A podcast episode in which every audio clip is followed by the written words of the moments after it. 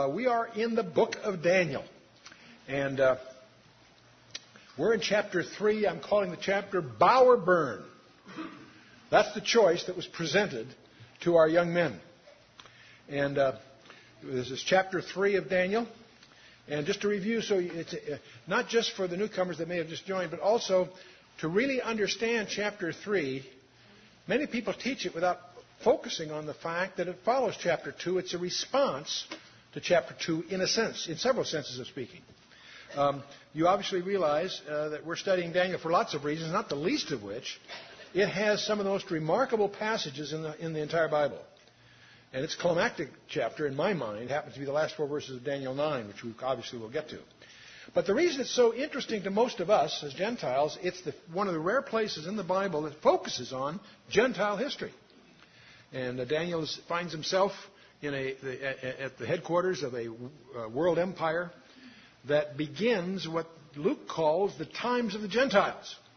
And the times of the Gentiles go from Nebuchadnezzar until the Antichrist. So this is an important period. And this whole period, not just the history of Daniel, the whole period is in view prophetically in this book several times, three or four times actually. And uh, now, as I say, it has some of the most amazing passages.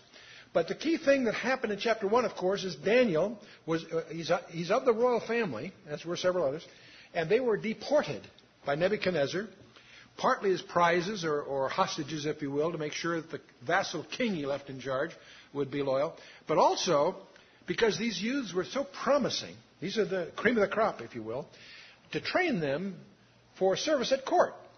Nebuchadnezzar, quite, he was quite a visionary. He realized it would be useful to have on his staff people that came out of and knew that culture uh, for lots of reasons. And uh, so that was, that's actually a very uh, interesting policy that he had. But Daniel's three friends find themselves then transported several hundred miles away to a foreign culture, and in that they try very hard to stay faithful to what they've been taught. They were obviously well taught by their parents, uh, very committed, and, uh, the, and, and, and, men of prayer. So they deported Babylon. That leads to the, uh, issue of Nebuchadnezzar's career. He was general of the army when he laid siege to Jerusalem, but he finds his father's died. He's now king of Babylon. So he sets up the vassal king, goes home to take over the throne. And what we discover, or I should say what he discovers, that he's inherited from his dad these cronies that are his advisors. Four or five job classifications. We didn't won't split hairs about that, but basically the advisors, pagan advisors, deeply immersed in the occult, that advise the king. And he's troubled one night with a, a, dream that he instinctively knows is very important. So he not only wants it interpreted, but he also uses it as an opportunity to see if these guys are just going to bluff their way through or if they really have some kind of unique skill. So he insists that they tell him, they tell him what the dream was as well as the interpretation. And obviously they get unglued and can't do that. And that leads to him getting upset and laying out the decree that everyone was going to have uh, be wiped out. And Daniel is in that job description. And the dramatic story of Daniel 2, of course, was as Daniel they go to prayer, God reveals it to him. Daniel comes forth, and there's this great scene in Daniel chapter 2 where Daniel comes forward and uh, in, in, in, before the throne and tells the king what his dream was, of course, which blows everybody away, especially the king, and then interprets it. And it turns out, indeed, its interpretation is very important to every one of us because it lays out all of Gentile history in advance. But the reason I review this isn't just for context. I want you to understand the setup here. These cronies that couldn't cut it, probably standing in the back row during this grandstand scene of Daniel, probably were very conflicted. Because on the one hand, they owed him his life, their life. If he hadn't pulled that off, they were, the decree had gone out. They were marked for death. So you imagine they would be grateful unless you really know human nature. They're not grateful, they're envious. They're going to get even with this young upstart and his gang. And so, uh, as you get into Daniel chapter 3, it has several things about it that flow right. It's actually about maybe uh, uh, some substantial time. It could be uh, a decade or so later. It isn't as if it happened next month. These are isolated episodes, but there's a, there is some interval of time, and scholars debate a little bit of how much time. I won't get into all that. That's not important to us. But uh, in any case, by the time you get to chapter 3, you can get the impression that the palace guard have gotten to the king, feeding his ego and setting up what they felt would be a sure revenge against these uh, Jewish intruders. So, uh, well, I'll, i could call Daniel chapter 3 the revival's revenge, or attempted revenge, to be more precise. Another thing I call chapter 3, it's a symphony for sycophants. Because we're going to get introduced to Nebuchadnezzar's ragtime band, okay? Daniel chapter 3, verse 1.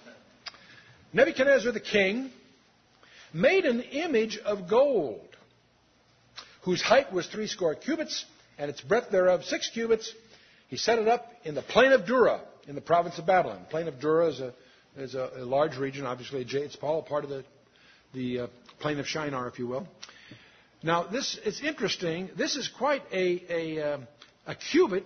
Is we assume, for our purposes, about a foot and a half. Scholars will argue.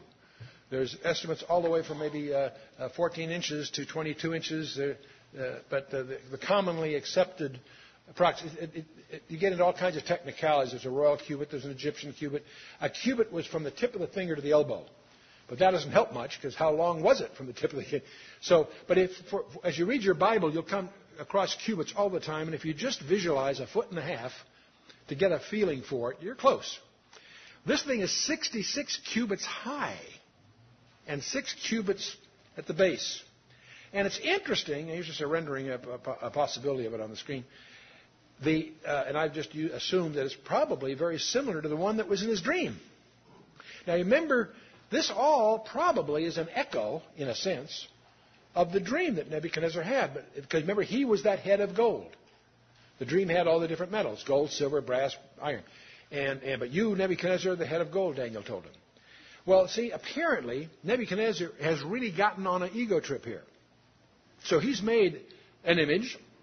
I presume it's very similar to the one he saw in his dream, except there's one very substantial difference. It's all gold. There's no allusion here to a successor as the, uh, as the dream did. You know, you're going to be succeeded another, you know, the, the silver and then the brass and so forth. No, this is all gold. And to give you a feeling for this thing, not only is it all gold, uh, it's 60 cubits high. It's 10 feet higher than it is at the base. How it stands up, I don't know. But in any case, if I put a, a, a comparison there, a guy standing, this thing was apparently really tall. That little man at the base is, is a, a tenth of the height, so you get a feeling for it. Anyway, there's something interesting I found in some cuneiform tablets that apparently are in the British Museum. They record that there was a revolt in 596 BC. Remember, Nebuchadnezzar rose to power about 606, 605. And uh, it's, so, in other words, it's within a decade there was a revolt in his, in his uh, empire that he obviously put down.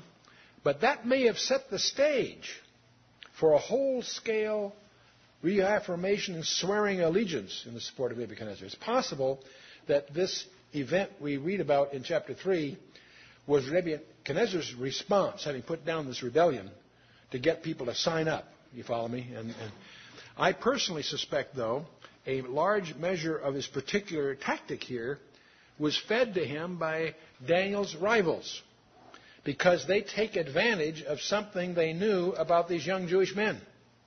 They knew, being Jewish, they would not bow down before an idol. And the fact that the Nebuchadnezzar is on this ego kick, uh, I suspect he was fed by these guys because what happens here in verse 2 then Nebuchadnezzar the king sent to gather together the princes, the governors, the captains, the judges, the treasurers, the counselors, the sheriffs, and all the rulers of the provinces to come to the dedication of his image, of the image which Nebuchadnezzar the king had set up. Big deal. Very formal. But he goes on. This gets, this gets tough. Then the princes, the governors, the captains, the judges, the treasurers, the counselors, the sheriffs, and the rulers of the provinces were gathered together unto the dedication of the image that Nebuchadnezzar the king had set up, and they stood before the image that Nebuchadnezzar had set up. Then a herald cried aloud, To you it is commanded, O people, nations, and languages. By the way, notice the plural of nations. This is not just a city state. Babylon was the capital. But by this time, it was the dominant power in that region. And there were subsets of all kinds that were beholden to and ruled by Nebuchadnezzar. You need to understand, he was quite a despot. Anyway, the herald says, To you it is commanded, O people, nations, and languages, that at what time you hear the sound of the cornet, the flute, the harp, the sackbut, the psaltery, the dulcimer, and all kinds of music, ye fall down and worship the golden image that Nebuchadnezzar the king hath set up. So that's the call. When the music plays, you're to bow down. That's the word. And whoso now here's the here's the here's the, uh, the he explains it a little more clearly here. Whoso falleth not down and worshipeth shall the same hour be cast into the midst of a burning fiery furnace. We know from uh, archaeological excavations and so forth that it was not uncommon. They have very large furnaces for brickmaking, for melting metal. This was, uh, this was probably the leading edge of their technology in some respects. But in any case, there also they also there are records where they used them also for uh, punishment and for execution. And that's what we're dealing with here. So Nebuchadnezzar is serious. Somehow they've fanned his ego that he's not only made this thing, he's requiring his subjects to worship the image. So we're down to verse 7. Therefore, at that time, when all the people heard the sound of the cornet, the flute, the harp, the sackbut, the psaltery, and all kinds of music, all the people, the nations, and the languages fell down and worshipped the golden image which Nebuchadnezzar the king had set up. But here up till now, that's, that's all just a setup here. Here comes the key bit here. Verse 8. Wherefore at that time, certain Chaldeans came near and accused the Jews. Now remember I told you last time, the term Chaldean can be a ge- geographic term. They're all, in Cal- they're all uh, ethnic in terms sense of being a, uh, of that background. But the term is also used in a sense of uh, a job description of a uh, occultic advisor. And uh, so these, this is a, it can be treated here in a sense a synonym for those, those five categories of advisors that we went through last time. A, it, that one is used as a generic for the rest of them. Wherefore, at that time, certain Chaldeans, certain members of the staff, these are guys probably that were standing in the back row when the young Jewish uh, entourage shamed them Saved their life, yes, but also embarrassed them because they had the answer and these guys didn't. So they came near and accused the Jews. They spake and said to the king, O Nebuchadnezzar, O king, live forever, which is just a you know, uh, oriental greeting. Thou, O king, hast made a decree that every man that shall hear the sound of the cornet, the flute, the harp, the sackbut, the psaltery, and the dulcimer, and all kinds of music, shall fall down and worship the golden image. And whoso falleth not down or worshipeth that he should be cast into the midst of a fiery furnace. They're repeating the, the thing quite thoroughly. They, in effect, are reminding him of what he said, which causes me to conclude he probably said it because they told him to. They probably drafted his announcement. But they call his attention to the fact this is what you required. Then they come to their punchline. Verse 12. There are certain Jews whom thou hast set over the affairs of the province of Babylon Shadrach, Meshach, and Abednego. These men, O king, have not regarded thee. They serve not thy gods, nor worship the golden image which thou hast set up. See, I think that's the whole point. They set this up to have a basis to accuse these guys. Then Nebuchadnezzar, in his rage and fury, commanded to bring Shadrach, Meshach, and Abednego. Then they brought these men before the king. Now, you know that surprises me. What do you infer from verse 13? He'd already put out the word that if somebody's not bowing down, that same hour he's going to be thrown in the furnace. He's not doing it here, is he? See, this reminds me a bit of Joseph in Egypt. Remember when Potiphar's wife accused Joseph of trying to attack her? And Potiphar threw, threw um, Joseph in prison? You know what that tells me? Potiphar knew he, she was lying. Because if he, if he believed Joseph had, had taken advantage of his wife, he would have had him put to death. He was chief executioner anyway. The fact that he did, he had to do something to save face, because he can't prove it. But I have to believe that he didn't really believe her. You follow me? Just a personal impression. And uh, I have the same kind of a thought here. I think Nebuchadnezzar was anxious to give these guys a second chance. I think he they had favor with him. He's upset because they're not doing what he commanded, but he's giving them a second chance. And I think that's not, if I understand the guy, that's not his normal manner. Off with his head is his usual approach, right? So Nebuchadnezzar, in his rage and fury, commanded, Bring Shadrach, Meshach, and Abednego, using obviously the Babylonian names here. And they brought these men before the king. Now, Shadrach, is, of course, is the Babylonian name. Means something like illumined by the sun god. His real name was Hananiah, beloved of the Lord. And we went through this before. Remember, Meshach is, means who is like the moon god. Mishael is who is God. See, they had Hebrew names that, that extolled the God of Israel. But the Babylonians, to, to start breaking them away from their cultural background, gave them Babylonian names that involved Babylonian gods. And uh, Azariah was called Abednego, servant of Nego, or shining fire when his, his, his, his, he was named Lord is my help. And so that's their name. Well, here's what's kind of interesting. This is what, there is a Babylonian clay prism that's presently the, in the Istanbul Museum today that lists three people from this period. One is Hanunu, chief of the royal merchants, vari- which is apparently a variation of Hananiah or Shadrach. Uh, Mushel er, uh, Marduk is one listed there. If you drop the Marduk part, which is the name of one of their gods, it's Meshach. And uh, Ardi Nabu, secretary of the crown prince, is an alternate form for Abednego. So we can't be sure, but many scholars suspect that these, these you know, in the, in, in the uh, translations so forth, this, this clay prism may be an allusion to these three guys. Can't prove it, but it sure sounds like it. It's awfully close if you understand the, the alternate forms of the, of, the, of the Aramaic and so on. Anyway, let's move on. Nebuchadnezzar spake and said to them, Is it true, O Shadrach, Meshach, and Abednego? Do not ye serve my gods, nor worship the golden image which I have set up? He's, he's, this is, now notice he's, he's giving them, in effect, a, chance to make a declaration. He says, now, he, he goes on, he says, now if ye be ready, that at what time ye hear the sound of the cornet, the flute, the harp, the sackbut, psaltery, dulcimer, and all kinds of music, Ye fall down and worship the image which I have made, well. But if ye worship not, ye shall be cast in the same hour, in the midst of a burning fiery furnace. And who is that God that shall deliver you out of my hands? Well, you're going to find out, buddy. I love Shadrach. Shadrach, Meshach, and Abednego answered and said to the king, I love these guys. These are great. Oh, Nebuchadnezzar, we are not careful or cautious might be a better. We're not careful to answer thee in this manner. If it be so, our God, whom we serve, is able to deliver us from the burning fiery furnace. And he will deliver us out of thine hand, O king.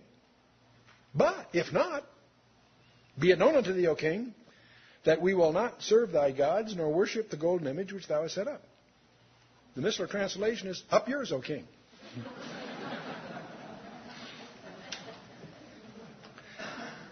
Well, you know the story. You know what's coming, of course. Then was Nebuchadnezzar full of fury, and forming, the form of his visage was changed again. Now, see, that tells me something else. This is where he's really angry. See, up till now, I think he was on their side, sort of, trying to get them off this thing. But see, here it says, his visage was changed against Shadrach, Meshach, and Abednego. Therefore, he spake and commanded that they should heat the furnace one seven times more than it was wont to be heated. He's upset.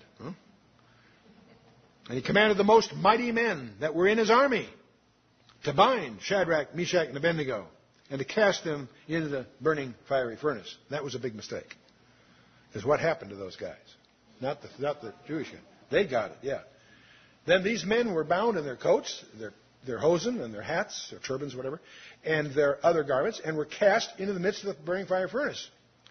Therefore, because the king's commandment was urgent, and the furnace exceedingly hot, the flame of the fire slew those men that took up Shadrach, Meshach, and Abednego. We just found out they were his best, right? Nebuchadnezzar lost his best soldiers. And these three men, Shadrach, Meshach, and Abednego, fell down bound into the midst of the burning fire furnace. And then Nebuchadnezzar the king was astonished. And he rose up in haste and spake and said unto his counselors, did we not cast three men bound into the midst of the fire? The answer said, O king, True, O king. The answer said, Lo, I see four men loose, walking in the midst of the fire, and they have no hurt. And the form of the fourth is like the Son of God. Who do you think joined them in the fire? Huh? Jesus Christ. I do too. Now you'll find I should I should be uh, uh, forthright with you here. Um, what the Aramaic says is the son of the gods. It's not Elohim, the Hebrew. It's Elohim in the Aramaic. And and it, you, if you translate that naively, it sounds like he's like a, someone there like the son of the gods. But you see, you got to overlay on this a very interesting discovery about Hebrew and the word God. When you get to Genesis chapter 1, verse 1, Bereshit bara Elohim. In the beginning, God. But the word is Elohim. Now, most of you, even though you don't know Hebrew, you know enough about Hebrew to know that's an I am ending is a plural. You have a cherub, cherubim is more than one, right? Uh, you have seraph, seraphim is more than one. Certain class of Hebrew nouns, when you have an I am end, what we would call an I am ending, means it's a plural. The word Elohim in the Hebrew is a plural noun. But what's bizarre about the Old Testament is the word Elohim is always used as if it was singular. You know how languages, not English so much, but most languages, if any foreign language, you know, your, your noun, your subject has to agree with the verb. If it's a singular subject, you have a singular, you have, verb forms have to match. And, uh, uh, but in the Hebrew, every time you see the word Elohim, there's a grammatical error because the verb treats it as if it was singular. And they say, gee, wait, what's that all got It's a subtle testimony in the first few verses of the Bible of the Trinity. See, you and I, everybody has trouble with the Trinity. We, have, uh, we, we can't visualize plurality and unity together. We always think plurality and unity are opposites. No, you can have plurality and if it has perfect, it still has perfect unity. The clumsy analogy I often draw, like in business, it's like you have a corporation of three guys. Legally, it's an entity, but the three guys are perfectly in harmony. They're not having a dispute. It's still a plurality, but it's a singular entity. It's, it's one God in three. And uh, you can find, by the way, I don't want to get in all this too far off the track here, but an interesting study is to study the Trinity in the Old Testament. The Trinity is all through the Old Testament. Holy, holy, holy. It's always three. And, uh, and they even talk among themselves. And Psalm 2 is a discussion between among the three members of the Trinity. Uh, Psalm 2. Check it out. Anyway, so the point is, um, this is not the same term that you find in the Bible where it says bara Elohim, which are the sons of God in the sense in the created sense. That's the use of angels. This happens to be in the Aramaic, but it's a construction as close in the Aramaic as you get to to the to the, the, the Hebrew structure. You follow me? And so uh, uh, uh, the fourth is like the Son of God. And so, um, what's interesting too to realize the fire didn't hurt them, but it sure got rid of their, their, bond, their bounds. They were thrown bound in there. They're now walking around loose. But we'll notice the next verse. Then Nebuchadnezzar came near to the mouth of the burning fiery furnace and spake and said, Shadrach, Meshach, and Abednego, ye servants, get this, of the Most High God. This is Nebuchadnezzar acknowledging that he's been upstaged by the real God. And by the way, just to give you a preview ahead, chapter 4, the next chapter in Daniel was written by Nebuchadnezzar. And it's a humiliating testimony of his lesson in pride that concludes by his acknowledging that God is God. But in any case, uh, we're getting ahead of ourselves. But here you can already start to see the thing happening. Ye servants of the Most High God, come forth and come hither. And then Shadrach, Meshach, and Abednego came forth of the midst of fire. It doesn't say, I mean, it never came, it doesn't say that he asked, where's the fourth guy? What happened to him? He seems to have gone. Okay, whatever. And the princes, the governors, the captains, the king's counselors, being gathered together, saw these men, upon whose bodies the fire had no power, nor was a hair of their head singed, neither were their coats changed, nor the smell of fire had passed on them. We did a uh, CBS special some years ago. Uh, I was asked to be part of it, and, and uh, but they also had an expert from Corning on, on furnaces. And he talked about the different kinds of furnaces they found in the Middle East. So, but he speculated that one way is that this might have been a cold spot. You know, sometimes you can have a backfire, a backdraft, or you know, there's a spot. They found a spot where it wasn't hot. That was his, you know, suggestion, which means he didn't get the message. You know. So, uh, I mean, I didn't want to, you know, in, in the context of the, the, the, special, I didn't press it, but but uh, that this implies that there's no cold spot here. Anyway, then Nebuchadnezzar spake and said, Blessed be the God of Shadrach, Meshach, and Abednego, who hath sent his angel, or his messenger, if you will, and delivered his servants that trusted in him, and have changed the king's word, and yielded their bodies, that they might not serve nor worship any god except their own. This is Nebuchadnezzar explaining the whole lesson here for you, to you and me. Is that the, they, they gave their lives that they might not violate God's law that they might not serve nor worship any god except their own. Wow, that's great. Now he calls him an angel here. Now you know there's some there's some scholars say well that probably was an angel, and and, and I'm not going to argue with that. I personally believe it was an Old Testament appearance of Jesus Christ, and that has a technical term. It's called a theophany. And several times in the Old Testament, it's very clear it is Jesus Christ. I'll give you one example, and that's the uh, chapter five of Joshua. Just before the Battle of Jericho, Joshua, I visualize him walking after dinner, and he encounters a, a, a, man with a sword in his hand. And Joshua challenges him like a sentry. Are you for us or enemies? And the person he's encountering says, Take off your shoes, you're on hallowed ground. Now, Joshua would remember that some years ago, 40 years ago, at Sinai, that's what God said to Moses, take off your shoes. So I, I, I think Joshua would have connected that, right? And furthermore, he allows himself to be worshipped. That tells me he's not an angel. Jesus Christ. Who fought the Battle of Jericho despite the musical? No, it's Joshua.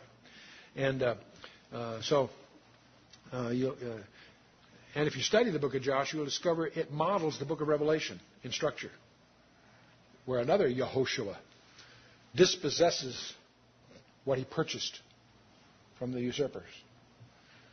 There, it was the land of Canaan. Next time, it's going to be the planet Earth. It's the, it's the, closing of the escrow that he paid for on the cross. Let's move on. Uh, verse 29. Therefore, there's Nebuchadnezzar continuing here. Therefore, I make a decree. This is the king of the world at that time. I, therefore, I make a decree that every people, nation, and language which speak anything amiss against the God of Shadrach, Meshach, and Abednego shall be cut in pieces, and their houses shall be made a dunghill, because there is no other God that can deliver after this sort. Was Nebuchadnezzar impressed? You bet.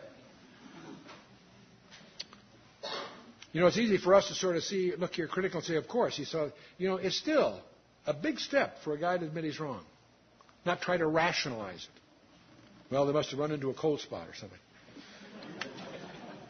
Last verse of the chapter. Then the king promoted Shadrach, Meshach, and Abednego in the province of Babylon. So, um, now, that ends the chapter. We've got a little short chapter here. We've got a little time left over. Which means we could go on or we could maybe make sure we got all the lessons here. You know, it's often interesting when you read your Bible, to not only pay attention to what's there, but be sensitized to what's not there. What's missing from chapter 3? Daniel. Right on. That is a big mystery. He's not mentioned. So we'll explore that a little bit. Now, we're going to get into something as we do that. Before we get into that, I want to highlight something else. We're going to make a little appendix to our lesson today. I'm going to call it advanced hermeneutics. Hermeneutics is the, is the, uh, the, the study of interpretation of Scripture. And as you know, if you, t- if you take the Scripture seriously, you believe God means what He says and says what He means. And, but don't fall in the trap of saying, well, we take it literally, because all that will do is get your antagonist to say, well, then you don't understand figures of speech. To which you say, Yes, I do. God uses figures of speech. And your authority is Hosea chapter 12, verse 10, where God says, I have also spoken by the prophets. And I have multiplied visions and used similitudes. Similitudes is a, is a figure of speech. Now, it may interest you to know that there are figures of speech in the Bible. A simile, that's a resemblance. You find that in Genesis 25, Matthew 7. I won't go through each one of these. You also have allegories. That's a comparison by representation. And you also have metaphors. That's another form of representation. These similes, allegories, and metaphors have some technical differences. We won't split hairs here. There's also a very commonly used term, if you read biblical literature, called a type. It's used in the same sense that we use the word prototype in engineering. A prototype has an antitype. A type is typically a model of something. Uh, in a literary sense, it's a figure or an example of something future in the, in the biblical sense. But um, if you ha- if you build a house that's just a one-story house, you, you, a, a floor plan is usually enough. But if you do a split level or something that's a little more complicated in three dimensions, typically, typically your architect will build a model of it to scale so you can get a feeling for the use of space and so forth. You make a model of the house. If you're designing an aircraft, you'll make a mathematical model of the wing to see how it's going to deal under different kind of stresses. We make models all the time. The term model in our life, because everybody in any kind of technology uses models of all kinds. The, the, the, the, literary equivalent of that is the word type, but and you'll come across that a lot. But also, there's a thing called an analogy. That's a resemblance in some particulars. And one of the dangers of an analogy is we often, uh, analogy is usually good for a particular aspect. It doesn't mean you can apply it to everything. I've given you here five different kinds of figures of speech. I've spared you the technical definitions, and when I go down, the, uh, do you know how many different kinds of speech I have in a catalog of these? In our book, Cosmic Codes, Appendix A is a catalog of figures of speech in the Bible. How many different kinds do you think there are? Over 200 different kinds. There's catalog there. Refer- there's verses that give you examples and so forth. Uh, this is a study that is neglected today. We don't study rhetoric that thoroughly. But there's also hypocatastasis, which is an implied resemblance. There's all kinds. Anyway, there's several hundred of these. So, anyway, I uh, want to give you a snapshot of what's probably the classic case of a type. And we uh, just a quick re- snapshot review of Genesis 22. You all know the story about Abraham offering Isaac. Uh, it, it, came to pass after these things that God did tempt Abraham and said unto him, Abraham, he said, Here, behold, here I am. He said, Take now thy son, thine only son, Isaac, whom thou lovest, and get thee into the land of Moriah, and offer him there for a burnt offering upon one of the mountains, which I will tell thee of. This is a very interesting verse for several reasons. How many sons did Abraham have? Two, but as far as God, he had one from faith. That was Isaac. It's also, there's an interesting thing you might want to mark your word if you have your Bible in, at this place. See the word whom thou lovest? You might mark that because that's the first place the word love appears in the Bible. And there's also something else you'll learn as you study your Bible. There's a thing they call the law of first mention. Almost every concept you encounter in the Bible, the place it first shows up is usually fundamentally significant. And it's interesting here that this echoes John 3:16. For God so loved the world that he gave his only begotten son. So that links it. That links this historical event with a future fulfillment. But anyway, um, by the time you get to this time in Abram's life, he, he, he, the next morning he does exactly what God said. Abram rose up early in the morning, saddled his ass, took two of his young men. Notice there's now four people: Abram, his son, and two young men. And uh, with him and Isaac his son, and they clave the wood for the burnt offering, rose up and went unto the place which God had told him. So they traveled from Beersheba, which is where they were living, a three-day journey up to that region which today is Jerusalem. In those days, it was a Jebusite city called Salem. That is, the southern part of it was. We'll get to that in a minute. Then on the third day, Abraham lifted up his hands, his eyes, and saw the place afar off. Now, from the obviously, Abraham was going to offer his son Isaac. If you know your scripture and you understand the Jewish mind, when did Isaac die as far as Abraham's concerned? when he got the commandment. He's as good as dead, is the point, the way we'd say it. At the, after these three days, they get up there. What ultimately happens? Isaac is returned to him, isn't he? How long was Isaac dead to Abraham? Three days. And you say, gee, check, that's contrived. No, the scripture endorses that in the New Testament. Galatians 3, Romans 4, and, and, uh, and uh, uh, Hebrews 11. We'll get to that part of that in a minute. Anyway, so Abraham said to his young man, You guys stay here. See, at the bottom of the hill. You two guys stay here with the donkey. I and the lad will go yonder and worship and come again to you. He's either stalling them or expecting that after he kills Isaac, God's going to resurrect him. The one thing you need to understand is that Abraham knew that Isaac would be resurrected. How did he know that? Because God had promised him that Isaac would have children. So, you, God, you want me to kill him? You've got a problem. I don't have a problem. You've got a problem. That's his attitude. It really is. And we'll come back to that. But anyway, he said, I'm the lad will uh, come back to you. Abraham took the wood of burnt offering, laid it upon Isaac his son. Who's carrying the wood up the hill? Isaac. He took the fire in his hand and the knife, and they both of them went together. Technically, in Hebrew, they went in agreement. We will come again to you. Okay.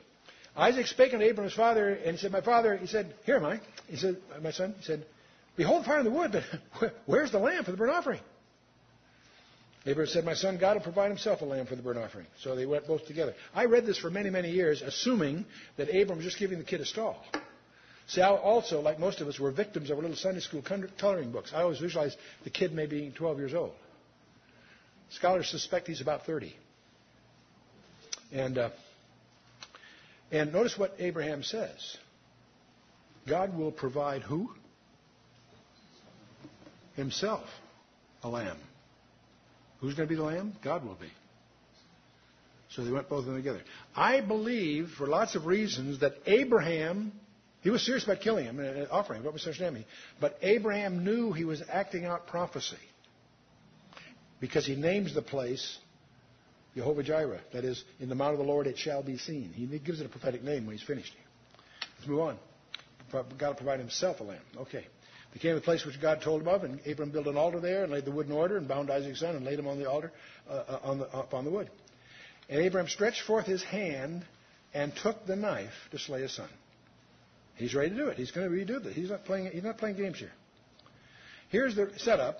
Here's a topo map of that region.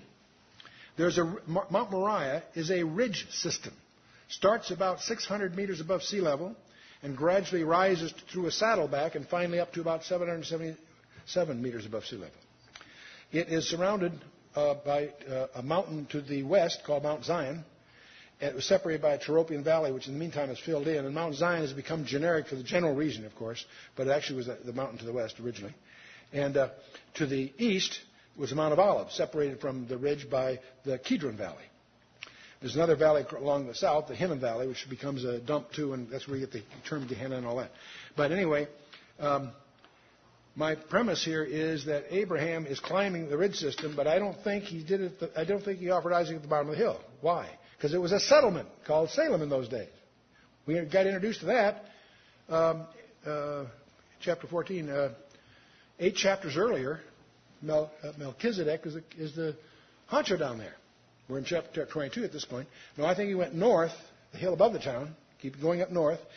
As you get up to 741 meters above sea level, there's a saddleback that later on becomes the thrashing floor that David buys from Araunah and becomes the side of the temple. It's not there yet, though. That's all future.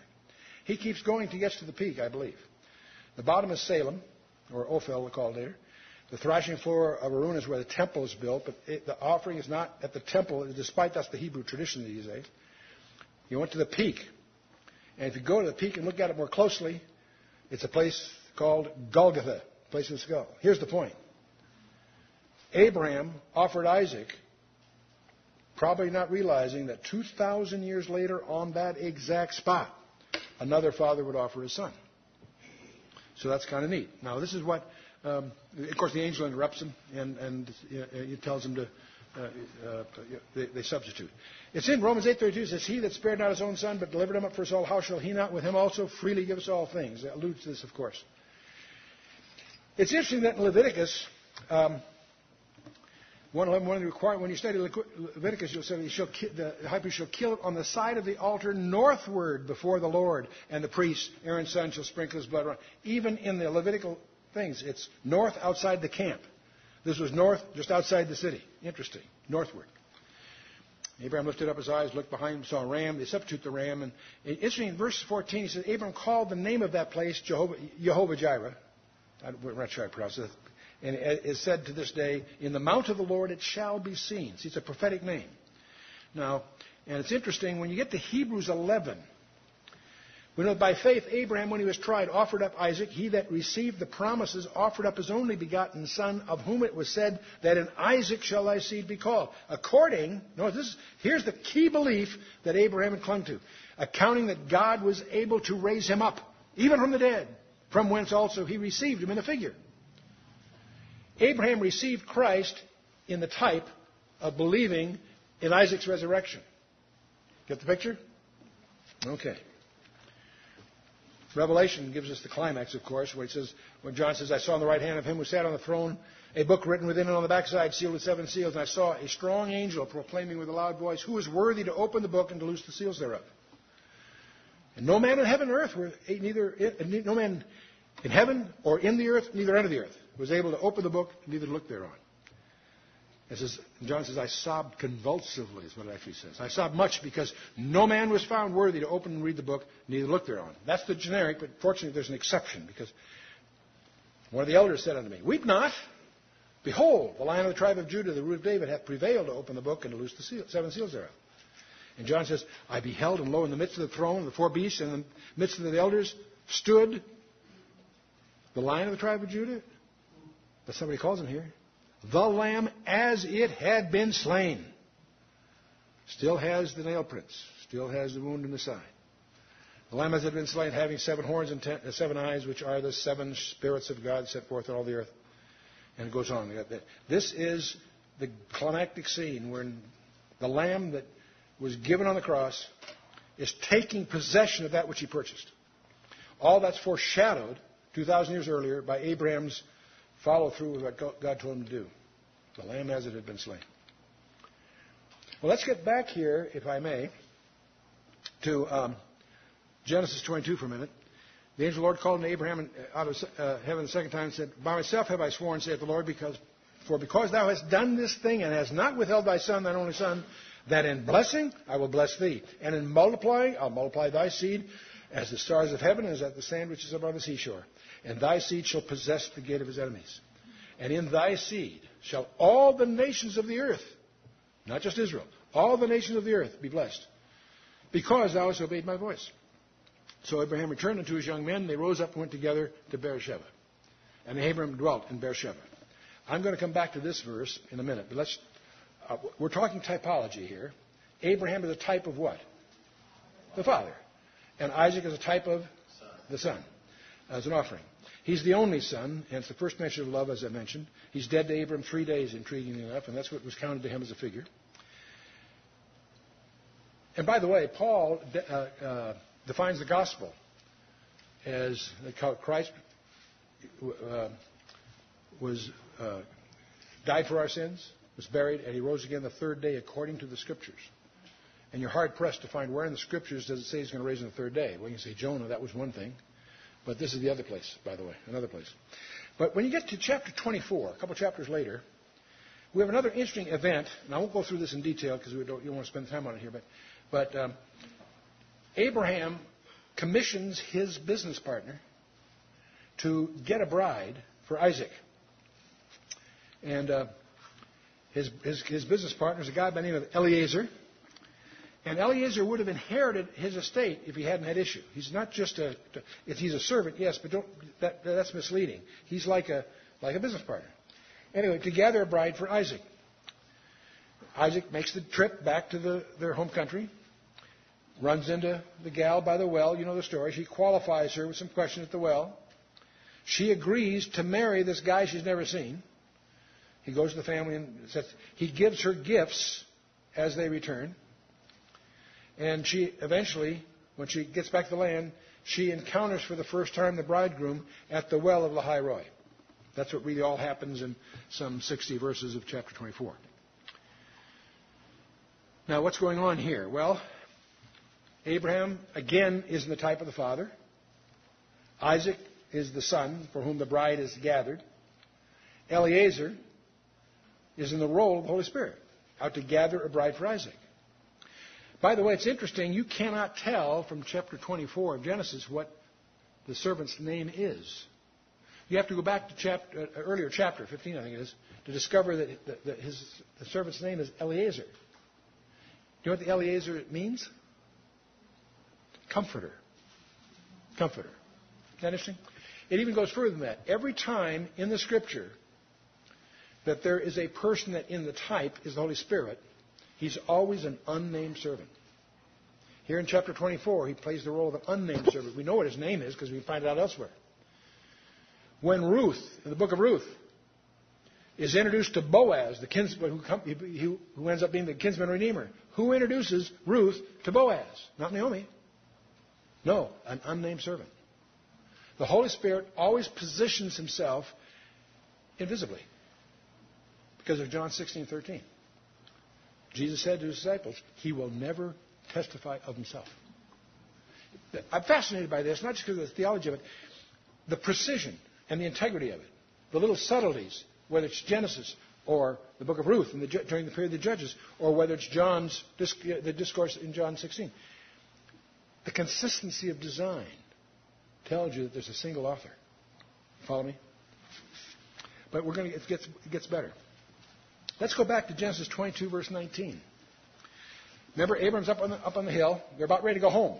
In verse 19, it says, Abraham returned unto his young men, and they rose up and went together to Beersheba. And Abram dwelt to Beersheba. The question I ask here is the one asked before. Where's Isaac?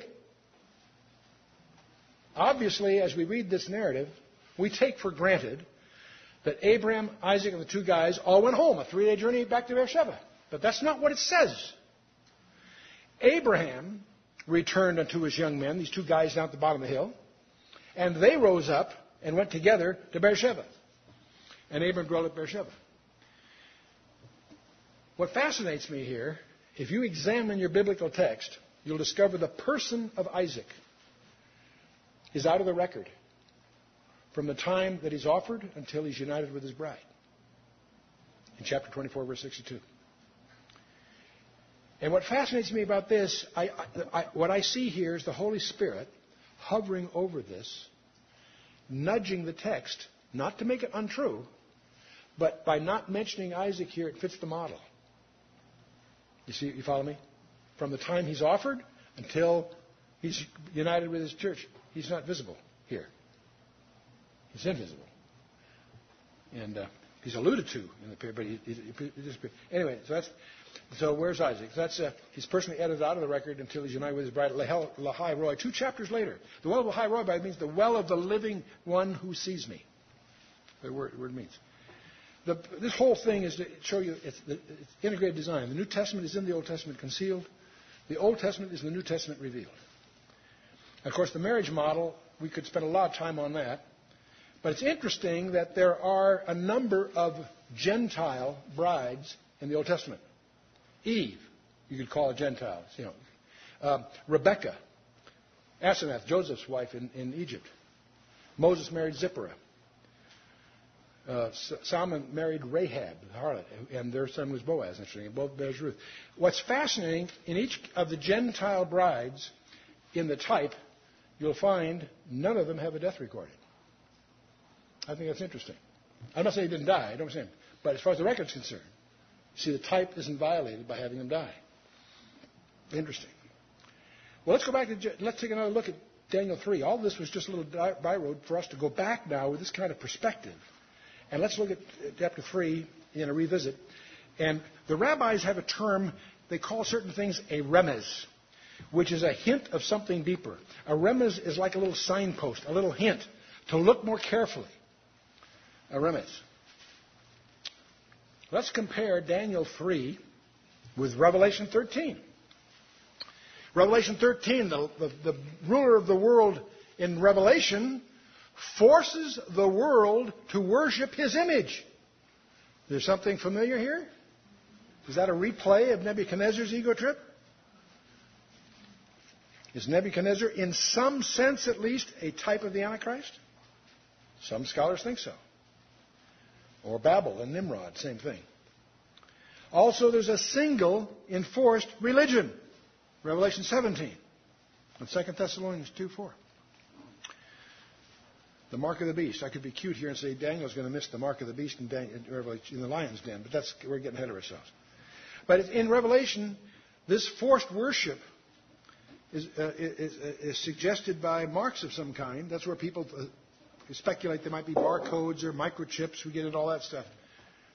And what it is is Satan's analogy of the seal of the Holy Spirit. In, in Ezekiel 9, verse 4, and also uh, in Ephesians elsewhere, you and I are sealed by the Holy Spirit. That's a visible seal, it's a seal of the Holy Spirit. But this is Satan's seal. If you take Satan's seal in Revelation 13, it's a forever barrier to being saved. But you and I don't have to worry about that. That's post rapture. The um, fiery furnace in Isaiah 43 and, and Daniel 9 elsewhere, the, the, the, the fire is used as an idiom of the tribulation. Well, if that's true, uh, and it's interesting that the men were destroyed by flames, the other guys were, who are these three youths? Who do they represent? Well, some scholars see maybe they represent the 144,000. They're in the tribulation, but they're miraculously preserved through it. That's the analogy. So Nebuchadnezzar is viewed by some as a type of the Antichrist, forcing the world to worship his image. Um, the fiery furnace is, is, is analogous in some sense to the tribulation, perhaps.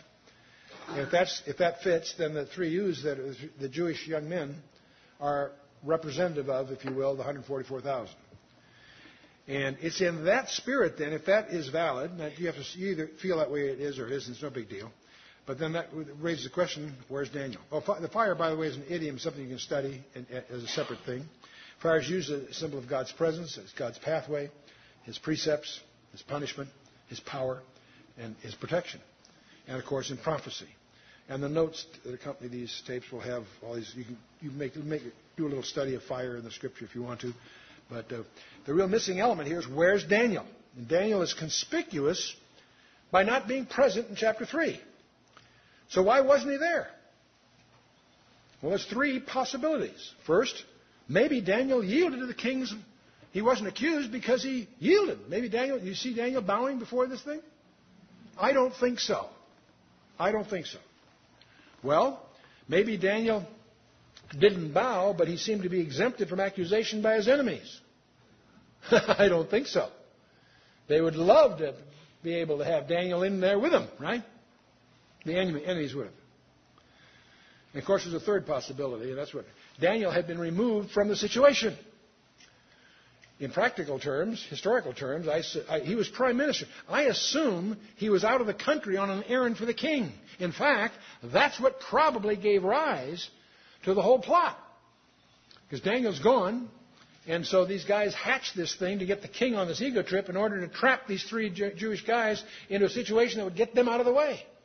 That makes sense to me. The fact that Daniel isn't there is it was part of their opportunity. And uh, so I assume he's been on a substantial and travel in those days was you know, extended stuff. It took longer. So who knows? We have no. We, uh, the, the scripture's silent about this. From a typological point of view, the fact that Daniel's not there is extremely provocative because many people, you can't, these aren't proofs, these aren't things you build doctrine on, but many people see Daniel as a type of uh, the, the believers. And, and, uh, and, so, again, though, we have one. New Testament is Old Testament concealed, and the Old Testament and the New Testament revealed. Well, we have a session coming up called Chapter 4. And what I'd like you to do for next time is to read Chapter 4 as a lesson in pride. And take note of the fact that it was written by Nebuchadnezzar himself. He actually writes the chapter, and he doesn't put it away in the library. He has it posted throughout the world.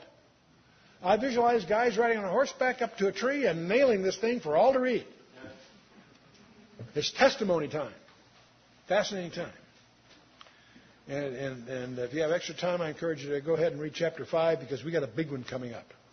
A major milestone uh, time after next, which will be chapter 5, the fall of Babylon. There's a lot there. And we have a lot of visibility of that. But you also, when you read chapter 4, you need to understand, I, might, I may not be right, this is just a conjecture on my part, but I will not be surprised if I see Nebuchadnezzar in heaven. I would not be surprised to find him in heaven. And we shall see. We'll learn a lot about he and Daniel that may touch your heart in the next chapter. Let's stand for a closing word of prayer. Daniel, what a fascinating career he had. Faithful young man that stood by his guns, stayed faithful to the Lord, and has the most spectacular career in history. He rises to power in the world empire twice. When that empire gets taken over by the Persians, he rises to power there again. He has, he has one of the most incredible careers you can, can imagine. It's a, it's, it's, a, it's, a, it's a fun book. Let's bow our hearts.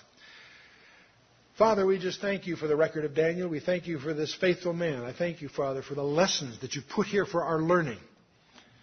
We do pray, Father, that you would give us the insight, but above all, the resolve to be faithful. We thank you, Father, for this incredible young man.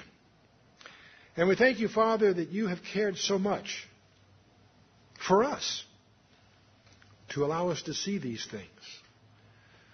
Father, we would pray that these lessons not be wasted. We would pray, Father, that you would help each of us to dare to be a Daniel. And we do also pray, Father, we also pray that you would illuminate our horizon in the context of your word, that we might understand the times in which we live, that we might know what we need to do. We do pray, Father, that you would reignite in our own lives a sense of urgency for your kingdom. We do pray, Father, that you would just help each of us to continue to grow in grace and the knowledge of our Lord and Savior. That we each might be ever more fruitful stewards of the opportunities you put before us. Oh, Father, we just thank you for who you are. We just pray you would give us discernment for the days ahead as we commit ourselves into your hands without any reservation. In the, names, in the name of Yeshua, our Lord and Savior, Jesus Christ. Amen.